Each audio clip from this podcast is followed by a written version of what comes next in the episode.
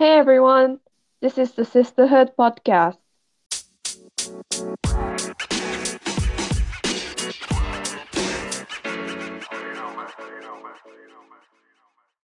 こんにちは、シスターフードポッドキャストへようこそ。ホストのナッツとヤスコです。このポッドキャストでは、ジェンダーや多様性を軸に、言語化が難しいけど、しないともやっとする話をピックアップしていきます。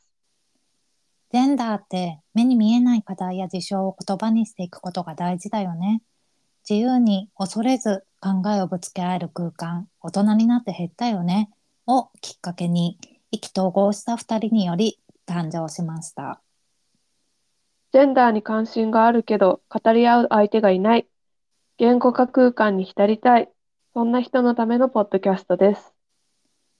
感想やメッセージ、話してほしいトピックなどがあれば、番組の最後にお知らせするシスターフットポッドキャストのメールアドレスまでお寄せください。はい。それでは、えー今回は8回目ということで、えー、夏は最近どうですか？最近は、インドがますます暑くなってきたんですけど、クーラーがちょっと不調を起こして、今日、あの、修理に来てもらいました。えー、クーラー使えなくなっちゃったの？いや、なんかつけても暑い風が出てきて意味がないっていう。困るやつだ。いやー、本当に困りましたね。で、今本当に暑くって、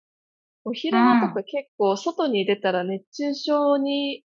すぐなるんじゃないかぐらい暑いんですけど、修理の人が、もうそれこそ一番暑い時間帯に来てくれたんですよね。うん、で、その昨日の私はすごく頭が切れていたと思うんですけど、明日あうんの修理のおじちゃんたちが来るから、あの炭酸ストックしといてあげようと思って、ファンタとかコーラとか買って冷蔵庫入れといたんですよ。うんうんうん。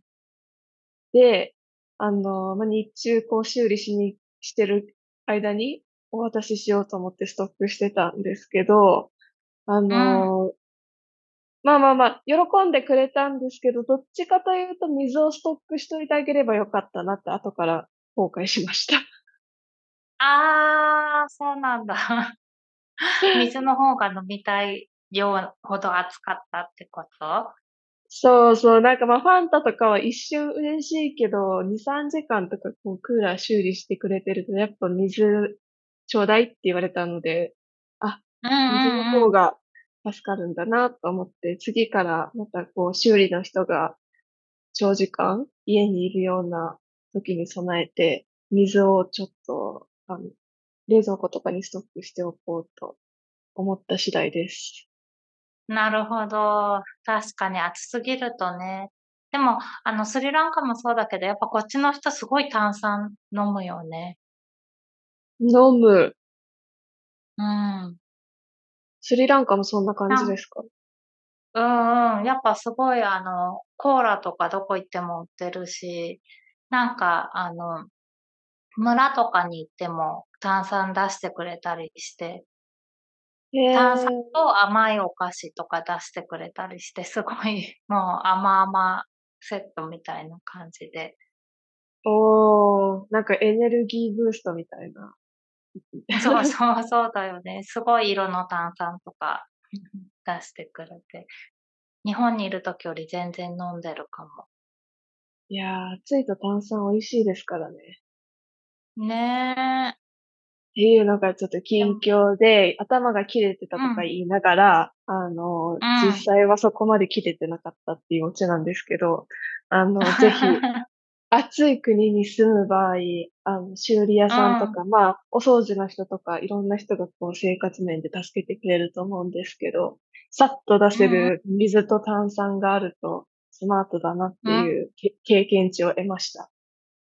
そうだね。そして、あの、もう冷蔵庫が壊れたらやっていけないよね、それだと。あの、冷蔵庫壊れるとか想像したくないですね。うん。クーラーも命に関わるだろうけどね。そうね。まあ一応リビングだったんで、うん。ギリセーフでした。そっかそっか。まあ、じゃあこれからは壊れないことを祈りつつ、はい。はい。強く、これからもインドで過ごしていきたいと思います。はい。熱中症気をつけて。はい。ありがとうございます。やすこもスリランカ暑いと思うんで、熱中症気をつけてください。はーい。さてさて、今日のテーマは何ですか？はい。今日のテーマは、あの、ちょっと前回の続きみたいな感じで、前回、あの、女性が、あの、世話焼きか見た目が魅力的じゃないかのどっちかを迫られてるっていう話のしてて、で、最後のところで、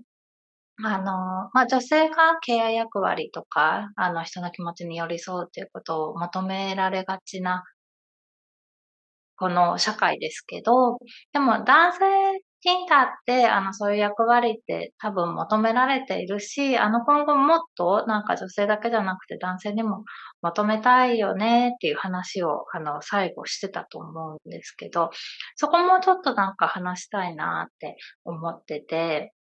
なんか、うん。うんそういうの、とはいえ求めるのできるんだろうかっていうのをね、ちょっと最近考えてたんですけど、ケア役割も人の気持ちに寄り添うこともすごいあの、なんだろう、生きていく上で、あの人と関わって生活していくこと上ですごく大事なことだと思うんだけども、でもやっぱあの、基本的にこの社会の仕組みが、その仕事とか論理面は男性で、ケアとか感情面は女性っていう感じで押し付けられてきた長年の歴史があって、で、それが今変わってきてるところだと思うけれど、でもまあなんとなく、なんか、女性は優しくてケアが得意だから、みたいな感じで言われて、でもその実際は、その、だから得意だからできるよね、みたいな感じで、あの、家事、育児とか、お茶組みとかを、あの、まあ女性の役割とされてきて、で、それが一段下に見られてきたっていうところがあると思うんですけど、なんかそもそもその男性が論理的、女性は感情的っていうのが、すごい、あの、この前もちょっと話したけど、変だよねっていうところをすごい思ってて、なんとなくなんか論理的 is overrated っていう感じがしてて、要は過大評価されてる論理的であることの方が一段上のことで一段評価が上がっていることっていうふうに思われているんだよなーっていうことを最近、まあ最近じゃないけどずっと前からだけど思っていて、ちょっとこの点のことを話したいと思うんですけど、いいですか？Yes, yes って言っちゃった。あの、あの、ぜひぜひしましょう。前回のちょっと、あの、延長線上って感じですよね。そうそうそうそう。なんかその話がちょっと、あの、前回の編集しながら聞き直してて、ちょっと話足りなかったなと思って。うん、うん、うん、うん。うん。いやー、確かに overrated、特に社会人になると、なんか例えばこの上司と喋るときには、あの、手短に、えーっと、論点だけ伝えてみたいな、すごい仕込まれたりしますよね。それはまあ、こう、時間がない中成果を出すためにみんなが求められることだと思うんですけど、うん。論理的であることこそが偉いみたいな風潮は結構ありますよね。そうそうそう。本当にそう。で、それは一つ正しいことなんだけど、あの、論理的であることと同じか、それ以上に、あの、人の気持ちに寄り添うとか、あの、思ったことをうまく人に伝えるとか、そういうこともすごく重要なことだと思うんだよね。なのになんか論理的だけがより偉い、特になついたみたいに、社会人としてはそっちが偉いみたいな風潮がすごい強いと思うんですよね。うん。でもさ、いやもういきなり脱線しようとしてるんですけど、どうぞどうぞ。あの、男性が、まあ、論理的で女性が感情的って、まあ、一般的にこういう風潮あるけど、こう、うん、歴史的にすごく有名な、なんだろう、作品とか、例えばシェイクスピアとかって、男性が書いてて、もう感情の渦巻きようがすごいじゃないですか。うん、なんか、もう、もうその時点で私、このあの男性論理的、女性感情的のセオリーは破綻してると思ってるんですけど、どっから来るんですかね？どっから来るんだろうね。確かにそういう芸術面とかで言ったら、男性も女性も活躍してるっていうか、まあ、あの、どっちかっていうと、あの、昔の話だと男性の方が活躍してるから、ね。そうそう。そう、そうなんだよね。だから、ど、どっから始まってるのかなっていうのは、すごい不思議な感情になる。そうだよね。で、あの、そこのセイクスピアとかもそうだし、あとあの、結局、その、例えばなんか駅のホームですごいいきなり切れる人とか、あの、あとまあ、殺人、殺人をする人とか、性別で見たら男性の方が多いっていうことを考えると、男性も十分感情的だっていうのは間違いないよね。うんうんうん。間違いないと思う。うん。でもその、それなのになぜか女性は感情的とか、のヒステリーとかそういう言葉に結びつけられて、あの、で、職、えー、仕事とか、まあそういう職場で、あの、物事を進めていくにあたっては、やっぱ感情面がない、もっとひどい言い方したら生理が来ない男性の方が適してるみたいな、あの、まあレッテルを貼られてきたっていうことだよね。うん、うん、うん、うん。よく言うやつですね。うん、よく、よく言うやつだけども、実際生理中って本当に感情の渦巻き方すごいですよね。そうそうそうそう。で、すごいさ、あの、イライラで、しかも私なんか30代後半になってからすごいさらに PMS がひどくなって、すごいイライラの気持ちが出てくるようになって、でもまあ、職場とか、まあ職場だけじゃなくて普通の生活でもそれすごい頑張って抑えてるんだよね。うん、な、つら。まあ出ちゃう、そう、出ちゃう時はあるけど、でもその頑張るって抑えるっていう努力もしているんだけど、でも、まあ、生理があるだけで感情的って思われちゃうみたいなの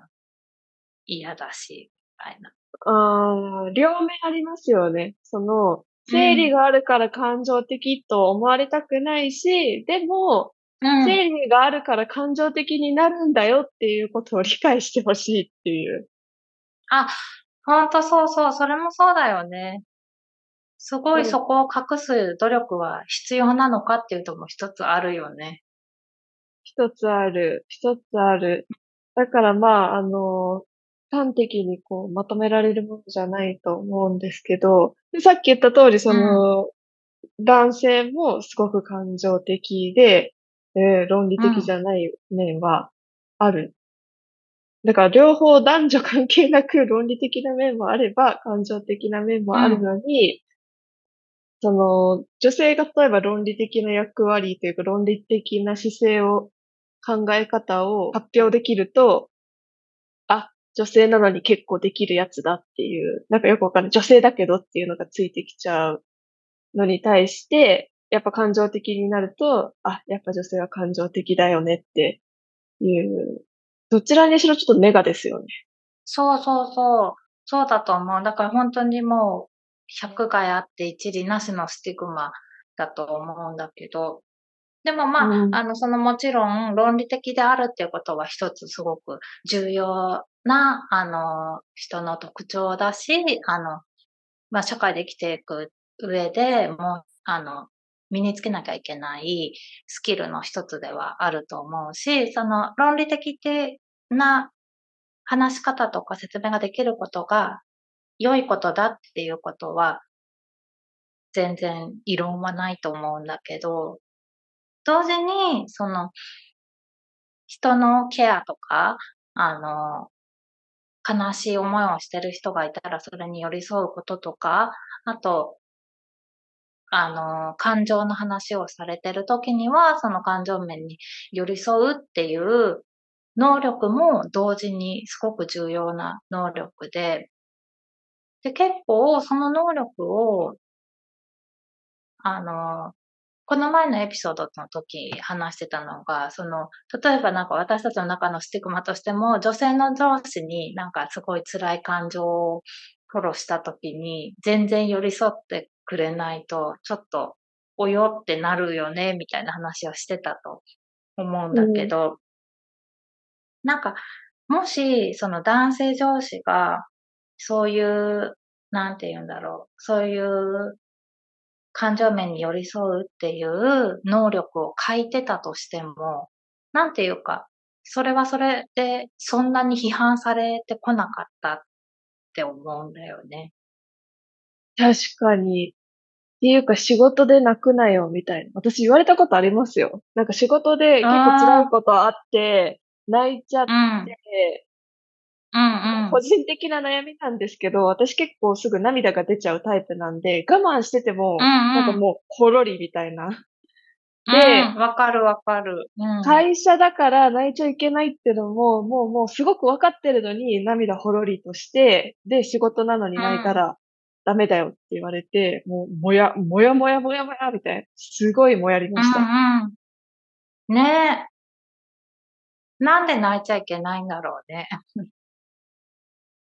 仕事だから。いや、わかんない。なんで、えー、なんでだろう、うん。うん。そこさ、すごい、それこそ明確に答え出せる人ってそんな多くないと思うんだよね。いや、でも泣いてもいい職場ってあるじゃないですか。うんうんうん。わかんないけど。うん、幼稚園とか。あ、うんうんうん。嬉しい、そうそう、嬉し泣きも、感動泣きも、まあ、悔し泣きもあると思うんですけど、学校とかね、その、先生が悔し泣きする場面とか絶対あると思うし。あ、あるよね。あの、金髪先生みたいなやつとかね。そうそう。あれも 仕事場で泣いてるから、泣いてもいい仕事場も実はあって、うん。いわゆるオフィスワークだけは泣いちゃいけないんですよね。そうだよね。で、そして今思ったけど、あの、その金八先生の話だって、すごい、その、男の人がすごいもう、男の先生がもう盛り上がって感情が高まりすぎて涙が出るみたいなのって、男泣きで感動みたいな風に言われるけど、多分女の先生が全く同じことしたらすごい感情的すぎるとかヒステリーだとか言われるっていうのもあるよね。えー、闇が深い。闇深いよね。この泣く、職場泣く問題はすごい深いと思う。でも実際、やっぱ職場って、職場で悩む原因のナンバーワンって人間関係じゃないですか。で、人間関係のことを上司に、例えば上司じゃなくて人事でもいいんですけど、相談するときって、論理的に説明すればするほど、意味がわからなくなってくる現象あるじゃないですか。ああ、そうだよね。論理的に話すと単純化することにもなっちゃうだろうしね。そう。論理的に話せない、論理的じゃないこの状況を誰かに伝えて助けを求めないといけないから、うん。なんだろう、そこにはやっぱり感情が、あの、出てくるし、うん。それを相手が受け止めてくれるって思えないと話せないし、うんうんうん。で、まあ日本っていうコンテキスト考えると、やっぱりまだまだその上司であったり、権力のある人は男性が多い、会社が多いと思うんで、そういう人たちがしっかり、その、感情っていうものを一緒に共感してくれて受け止めてくれないと、結構厳しいですよね。会社の経営としても。本来。本当はね。そうそうそう。うん。本当その、それって会社のリスクにもなると思うよ。思う思う。そういう、まあ、上司とか、そういう、例えば人事とかの人たちに特に求められるのっていうのは、やっぱあの、そういう感情に寄り添う能力っていうのはすごい重要だと思うし、で、それが論理的であるっていうこととは矛盾しないし、なんかもうちょっとその、なんて言うんだろう。この、うん、コミュニケーションの上で、感情的な部分を汲み取れるってことが、よりもっと今、アンダーレイティッドだけど、もうちょっと評価されてもいいんじゃないかっていうふうに思ってて、なんかあの、特にそのコミュニケーションってその、その時の文脈とか相手の考えとかを組みながら発生、発展させていくもので、あの、なんか、感情的な話を例えば今しています。例えば悲しいとか、嬉しいとか、そういう話をしてるのに、いきなり、まあ、解決策とか批判とかされたら、その、今そういう話してないですよね。文脈のコンテクストを読んでっていうふうになると思うんだけど、例えば、なんか、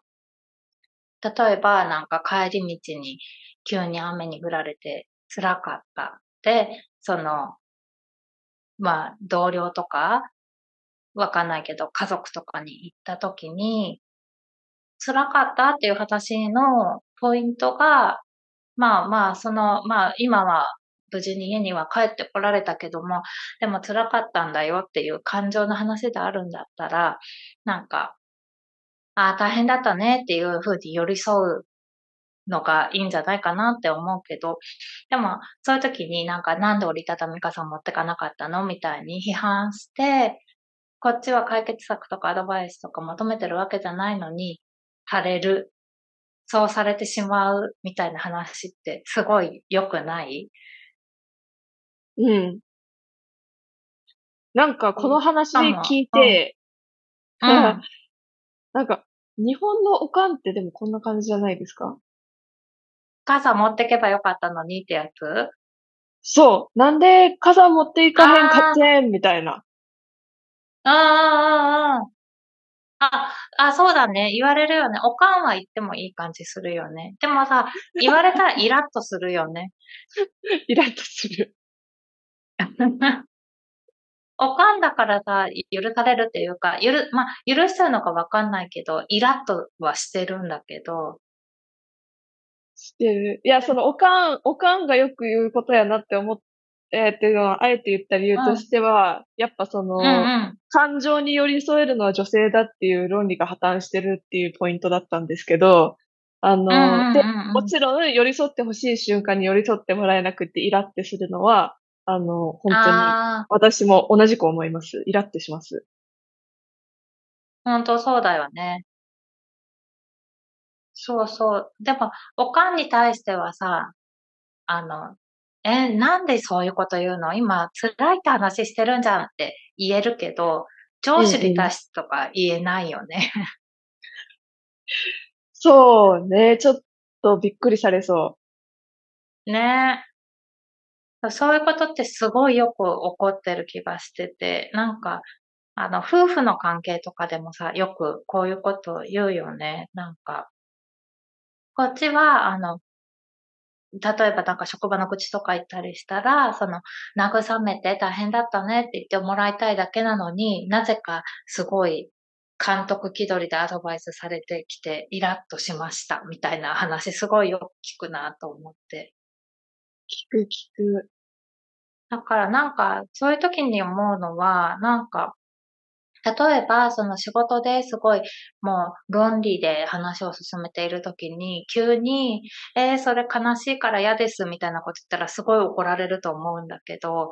なんかこういうふうに、すごい感情的な面の辛かったとか悲しかったっていう話してるときに、いきなりなんか解決策をぶち込まれたりしても、なんかそのことについて、なんて言うんだろう。あの、だからあいつは仕事ができないんだみたいに言われることはないよね。だからなんかそこになんていうか、あの、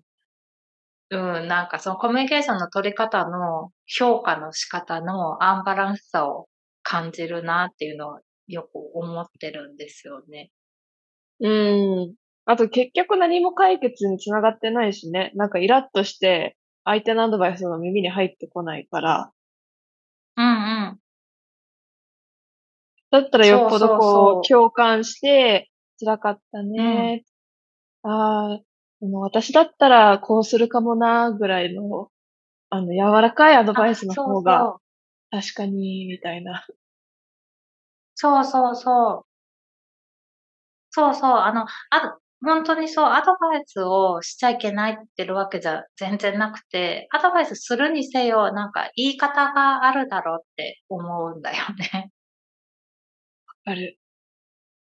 でも、会社、その、じゃあその仕事仕事の場面だったらどういう感じになるんだろう？ね。だからまあ、あのーそう、こういうこと言うと、なんかその、が、職場で感情の話ばっかりしてたら何も解決しないとか言われそうだなちょっと思ったんだけど、あの、もちろん感情ばっかり話すわけじゃなくて、基本的には、その、仕事を前に進めていくための、まあ、論理とか計画とか、進行していくための、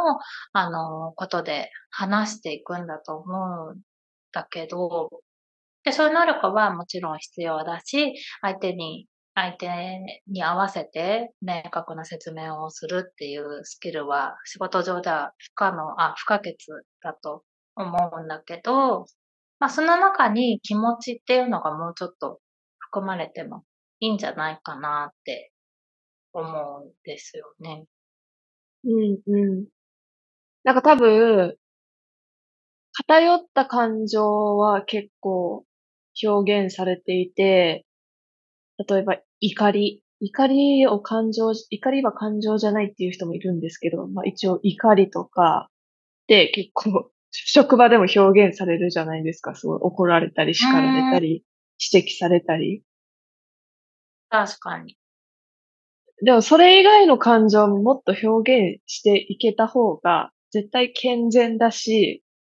なんだろう、サイコロジカルセーフティーみたいなのを感じながら仕事ができると思いますよね。うん、すごいわかる。なんか、あの、とはいえ、その部分がすごい、なんか、取り残されてきてるんじゃないかなっていうのが、これまでの自分の仕事、まあ、職場の経験だと、すごい思って、まあ、怒りについて話すときは、確かに怒り、怒りって結構なんか、うん、感情の中では言われることが多いかなって思うけど、なんか嬉しいとかもすごいもっと話したらいいんじゃないかなと思って、例えばなんか、あのーなんだろう、なんか、あの、チームの、チームミーティングで毎週自分の仕事の進捗を報告しますみたいな時も、なんとなく、そんななんか嬉しい、悲しい、怒ったみたいなことを入れ、入れずに話すことがなんとなく求められていて、それが偉いみたいな雰囲気になってると思うんだけど、なんかちょっと途中で、前の職場とかで途中かぐらいから、なんかそればっかりだとなんだかなっていうのを思って、自分がどう言うかっていうのも重要だけど、その報告してる人がその時どう思ったのかっていうのも、すごい聞きたいなって思うようになったんだよね。うーん、考えたことなかった。うーん。確かに感情まで報告してる人はちょっと聞いたことないかも。そうだよね。うん。なんか多分それは無駄で不要なものって言われちゃ、思われちゃってるんだと思うんだけど、でもなんとなく私はなんか職場で、ナッツと同じ職場で働いてた時とか、ナッツがこういうことがあって、みたいな、あの、すごい、まあ一対一で話すと特になんか大変だったとかそういうことを聞くと、なんかすごいなんかその仕事の内容がよりなんか自分の身に迫って感じられるっていうか、で、また、あの、自分が同じことを、同じような場面に直面したときに、なんていうか、夏がこう言ってたなって思い出しやすいみたいな、そういうのもちょっと感じるんだよね。なんか、あの、ただ単に自分がこれをやった A と B と C をやりましたで終わるより、A をやってこう思って、B をやってこう思って、C をやってこう思ったって言えた方が、なんか自分の思考の整理にもつながるなっていうのを思ったんだよね。うんうんうん。なんかそういうのって、おそらくコロナ前は、飲み会とかで回収されてたんでしょうね。その、正式な会議の場では、こう、あえて言わないけど、うんうん、いや、実はこういうことだったんだよねっていうのが、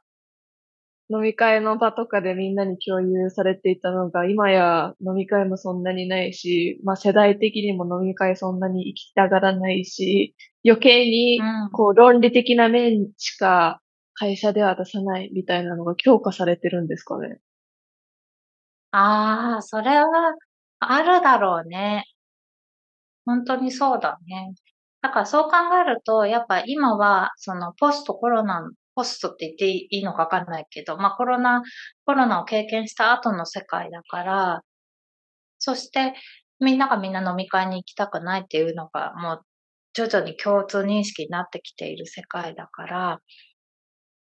飲み会とかで、あ、てか、仕事の外で感情面は話すっていう前提がもう崩れてきて、そこを見直す時期にちょうど入ってきてるのかもねって今聞いてて思った。ね。で、私たちみたいな仕事ってすごい出張あるじゃないですか。私いつも出張、誰かと一緒に行くとその人とすごい距離が縮まったなと思って帰ってくるんですけど、それって結構雑談する時間が多いからなんだなって今思いました。ほんとそうだよね。そのご飯とかね、一緒に食べたりするとね、情報量多いよね。情報量多い。だからそこが結局、あれだね、職場とか会議室の中ではやっぱり、あの、見えてないことが多いっていうことは、やっぱそういう人のパーソナリティとかをより表すような言葉がすごい職場の中では抑えられていて、で、ちょっとそこから出ると、すごい、それを、そういう情報が得られるってことだよね、やっぱり。うん、だからやっぱ職場、まあその、いわゆるオフィスワークみたいな場所は、すごいマスキュリンな空間なんでしょうね、未だに。うんうんうん。でもそこをやっぱり変えていかないと、なんか、なんだろう。なんか単純にはつまんないなって思うし、同時に、あの、人の感情が抑えつけられているような形で、その週のうち5日間、そういう職場で過ごしていくことって、やっぱ、あの、心理的にも負担になるところがあると思うし、なんか、うん、変わってってほしいなっていうか、まあ自分がいる場では変えていきたいなっ思いますね。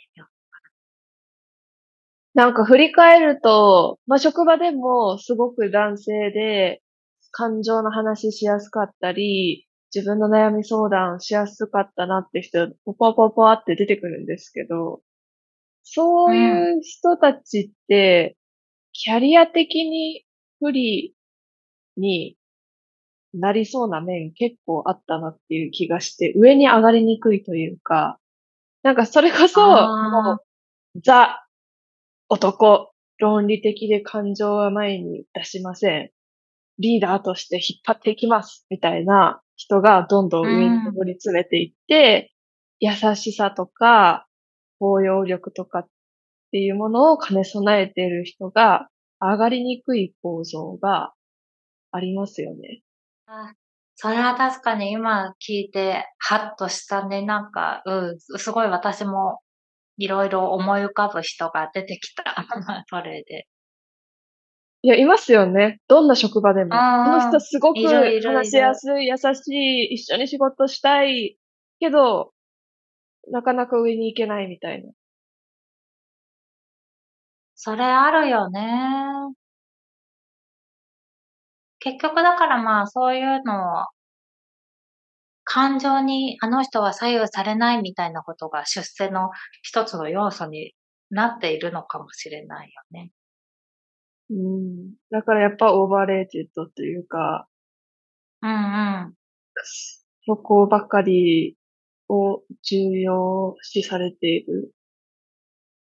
うん。感じがします、しました。今、うん、本当にした。ねえ。そうそう。そして、でもそういうふうに、そのナッツに、ナッツの感情によそ寄り添ってくれた男性同僚とかみたいな人の存在が、その職場の雰囲気をより良くしているっていう、もうちょっと、すものすごい貢献をしているのに、そのことはものすごくアンダーレイティッドっていうことをちょっと言っていきたいって思いました。ね。いや、本当よ。うん、そういう人こそ、でもそういう人が、いろんな物事をスパスパって決めていかないといけない立場になった時に、その人の良さがなくなっちゃうのかな。ああ、なるほどね。そう、多分なんかそれについては、でもスパスパって決める立場の人と、あの、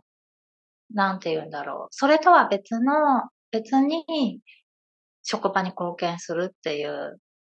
人？なんかどっちもいて、どっちも評価されたらよりいいんじゃないかなと思うんだよね。多分、あの、スパスパって決める人はマネジメント層では必要で、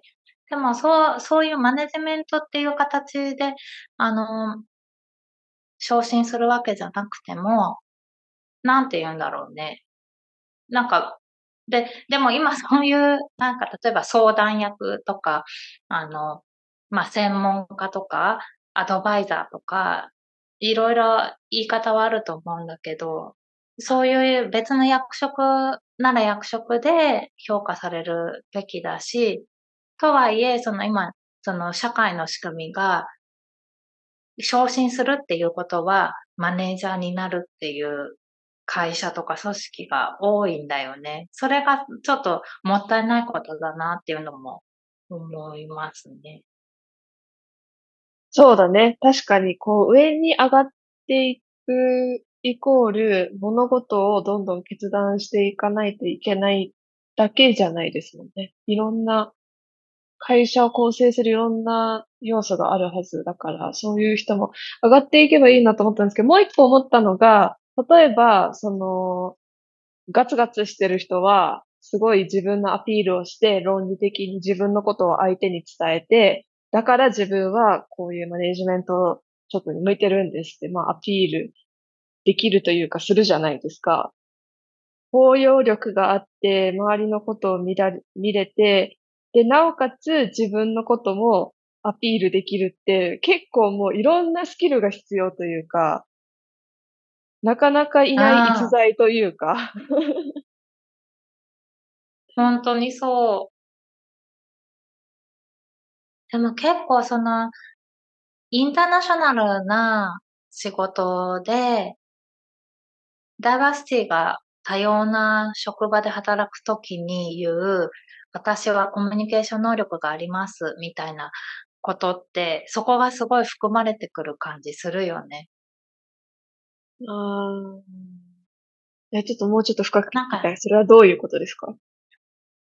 あなんか、日本の職場で言う、私はコミュニケーション能力が高いっていうのと、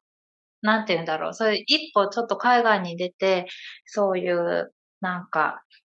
インターナショナルな職場でのコンピテンシーインタビューとかをされたときに、コミュニケーション能力が高いっていうと、なんていうか、なんだろう。もうものすごいいろんな種類の人たちがいる職場っていうのが前提で、年功序列なんていう、あの、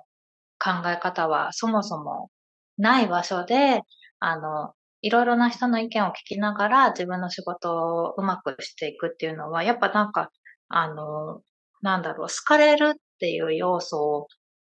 を結構前に出していくことも求められるんじゃないかなって思うんだけど、夏の方が今全然インターナショナルな職場で働いてると思うんだけど、なんかそういう感じない？ああ、でも確かにその日本語で言う、私はコミュニケーション能力が高いですと、英語のインタビューでのいわゆるコミュニケーション能力が高いです。ちょっとニュアンス違うかもって思いますね。うんうんうん。その、今、やすこが言った通り、なんだろう。日本のコミュニケーション、対応会話力？コミュニケーション能力が高いっていうのは、ほ、うんほうれん草ができるとか？そうそう、ほうれん草ね。あと、空気読めるとか？あ、そうそうそう。うん。で、いわゆるその、国際色が強いような職場のコミュニケーション能力っていうのは多様なバックグラウンド、まあ、それは宗教であったり、国籍であったり、文化であったりっていうものを尊重しながらコミュニケーションが取れますっていう意味ですもんね。うん。そうそう。その中でいろんな人とうまくやっていけるし、言わなきゃいけないときは言うっていうところも含まれるだろうし、うんうん。なんかもうちょっと複雑な感じがするよね。うんうんうんうん。面白い。本当にそうだ。ねえ。でもそういうとこだと、まあやっぱ、あれだよね。年功序列とかが前提となってないっていうのはすごい、まあコンテクストが全然違うよね。でも、年功序列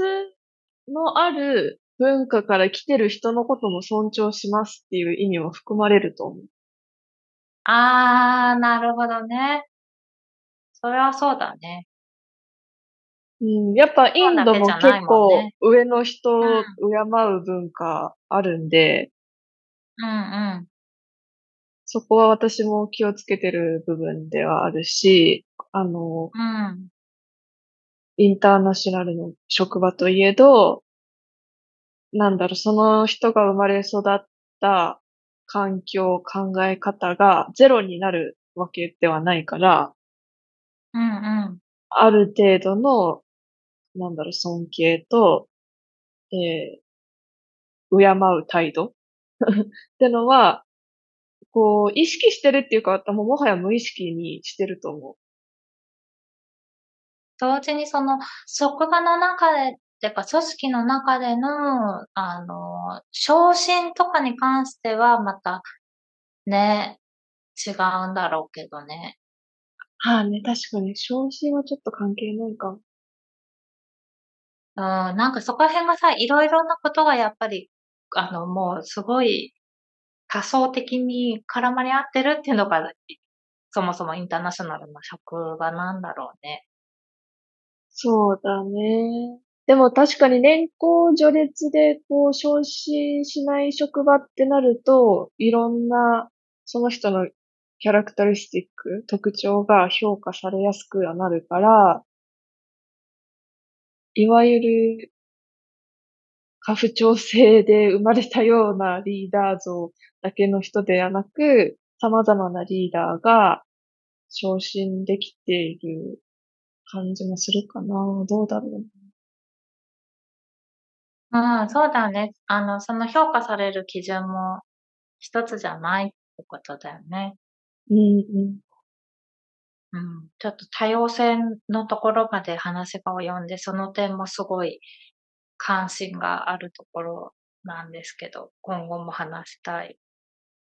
今後も話していきましょはい。う。はい。言い残したことないですか？うん。なさそう。大丈夫そう。というか、これからもね、話したい話だけど、今回は。そうだねはい。その、いじゃあうんどうやって結局そういう姿勢求めていくのかとか、求めていくための構造をどうやって作っていけるのかっていう話はしたいですよね。そうだね。まだ広がるね。とにかく今日は論理的 is overrated っていうことが言いたかった。い やそうだねそれは間違いない。もうハッシュタグ作りたいぐらい共感しました。流行らせましょやらせよう。感想やメッセージ、話してほしいトピックなどがあれば、シスターフットポッドキャストのメールアドレス、sister.pc.gmail.com までお寄せください。スペルは sisterhood.pc.gmail.com です。また、ツイッターのアカウントもあるので、そちらのフォロー、リツイートよろしくお願いします。皆さんとシスターフットの交流をできるのを楽しみにしています。はい。お聞きいただきありがとうございました。ありがとうございました。またねまたねー。